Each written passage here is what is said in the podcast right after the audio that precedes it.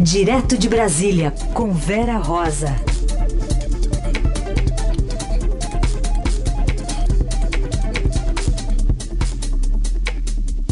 Oi, Vera, bom dia. Oi, Raíssen, bom dia, Raíssen, bom dia, Carol. Bom dia, Vera, tudo bem?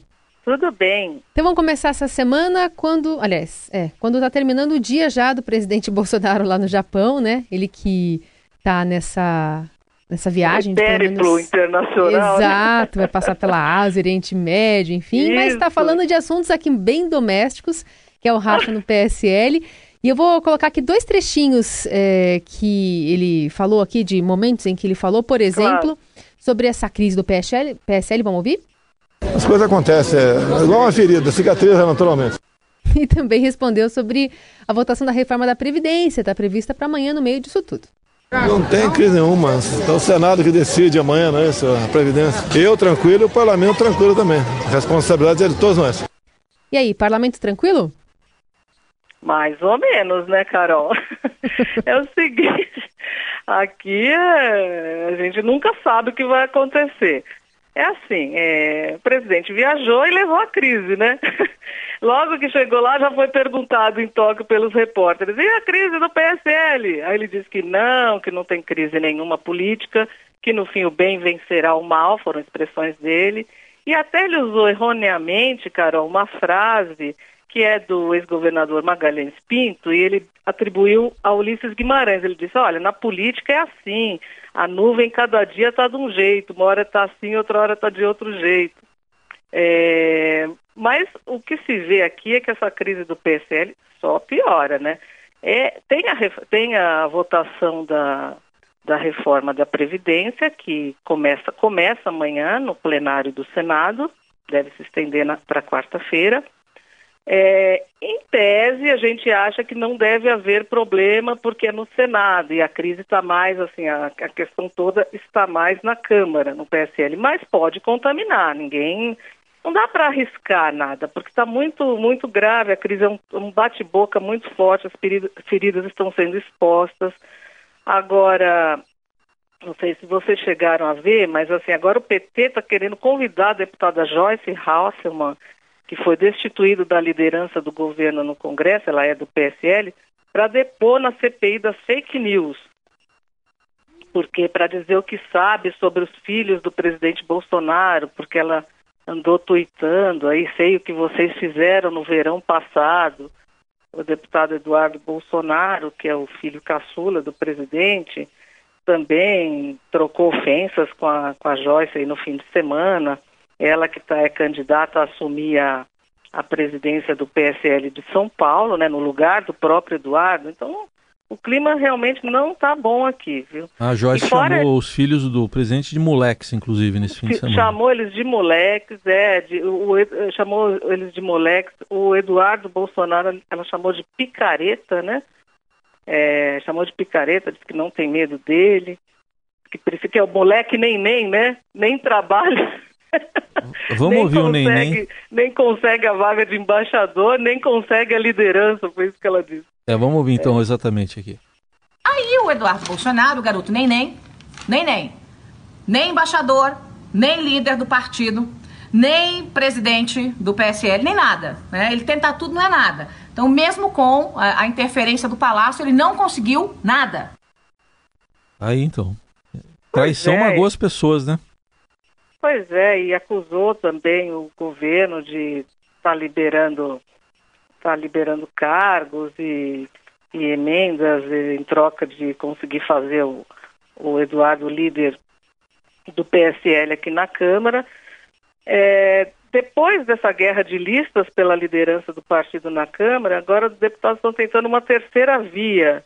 Está uh, tá um grupo tentando uma terceira via que não seja nem o delegado Valdir, nem o Eduardo Bolsonaro. O delegado Valdir é o ligado ao presidente do PSL, o Luciano Bivar, né? uhum. né? Foi mantido no posto na semana passada. E aí agora tá, é, tão, estão tentando aí um novo arranjo. E aí tem alguns que já se colocam, mas na verdade assim, ou não tem um independente ali, ou é ligado um lado ou, ligado ao outro. E o presidente lá no Japão, depois vai para a China, Emirados Árabes, ele, a viagem dele se estende até o dia 30. está lá no meio desse furacão, né? Distante fisicamente da crise, mas a crise levou junto a crise, né? É, e, e, bom, e aí, inclusive o Estadão ontem traz uma, um mapa, né, para você identificar quem é da ala bivarista e quem é da ala uhum. bolsonarista, porque tá difícil identificar, né? A gente observa uh, alguns tomando a frente para falar, inclusive em relação, né, como porta-voz de uma ala e outra, mas é, para essa semana, o que, que a gente tem que ficar de olho? É justamente nessa decisão, por exemplo, de de tirar os poderes partidários de Eduardo Bolsonaro? Vai ter é, mais alguma repercussão Sim. daquela convenção do, do da sexta-feira? Sim, é porque na prática isso tem que ser, é, já foi, tem uma decisão de tirar Eduardo Bolsonaro também da presidência do PSL em São Paulo. Uhum. É esse posto que a Joyce Hasselman reivindica, que ele é presidente do diretório do PSL.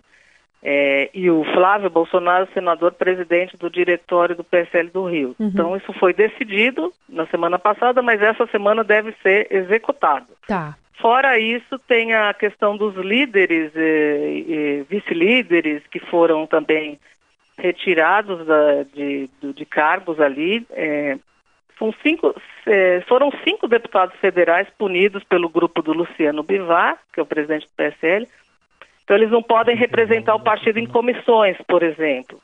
É, são cinco, entre eles a Carla Zambelli. É, só que na, ontem, na verdade foram seis, porque ontem teve, é, é sábado, aliás, teve mais um, Luiz Lima, vice-líder, que disse que também recebeu uma, uma, um comunicado que também teria que se retirar. Então, com isso, eles não podem representar o partido em comissões, eles não podem, se tiver essa, novamente essa guerra de listas para pedir a destituição novamente do líder do partido na Câmara, que deve haver, né, porque o, o Palácio não vai aceitar o delegado Valdir, que é ligado ao Bivar, nesse posto. Então, tendo novamente uma guerra de listas, o grupo do presidente Bolsonaro está em desvantagem, porque esses punidos não podem assinar nenhuma lista reivindicando um novo líder. Uhum. Eles estão punidos, né? Então eles estão, estão fora por um uhum. tempo, por um período aí. Que até, até semana passada, até sexta, o dia que saiu a decisão, não dizia por quanto tempo eles estavam punidos. Isso também é uma coisa que ficou em aberto. Bom, vamos falar sobre reforma ministerial, Vera, porque tem muitos problemas aí o governo e parece que o Bolsonaro foi aconselhado a fazer uma mudança aí na equipe é, para reforçar a articulação política, basicamente isso, ou ele está insatisfeito com algum dos ministros? É, na verdade, é basicamente, pelo menos numa primeira etapa, porque não seria uma mudança assim de uma vez só, pela nossa apuração aqui. É, ele tem sido aconselhado já há algum tempo a fazer, é, a reforçar a articulação política do governo. É, o general Luiz Eduardo Ramos, que é quem assumiu a Secretaria de Governo, ele tem tentado ali conversar com os partidos, mas o que, o que, que esses auxiliares mais próximos é, do presidente dizem? Ah, militar não entende de articulação política. Ele tem, ele tem, na verdade, o presidente Bolsonaro ouvido agora presidentes de partidos, coisa que ele não fazia antes, né? Lembra que ele queria só negociar com banca, conversar com bancadas temáticas? Agora ele está ouvindo os partidos. Então ele chamou, por exemplo, sexta-feira ele esteve com o, com ex-prefeito, ex-ministro Gilberto Kassab, esteve no Palácio da Alvorada. Também esteve com o presidente do MDB, é, deputado Baleia Rossi ele está procurando ver como, como fazer para melhorar a articulação política do Palácio Planalto com o Congresso. Lembrando que essa questão das emendas parlamentares, é, que ele né, tem, prometeu ali para depois de, da votação da reforma da Previdência na Câmara, ainda não, é, é ainda não, não, os pagamentos não foram totalmente liberados, então está tendo muita reclamação. Ou seja, o presidente prometeu uma nova política, mas ao que tudo indica está se rendendo à velha política.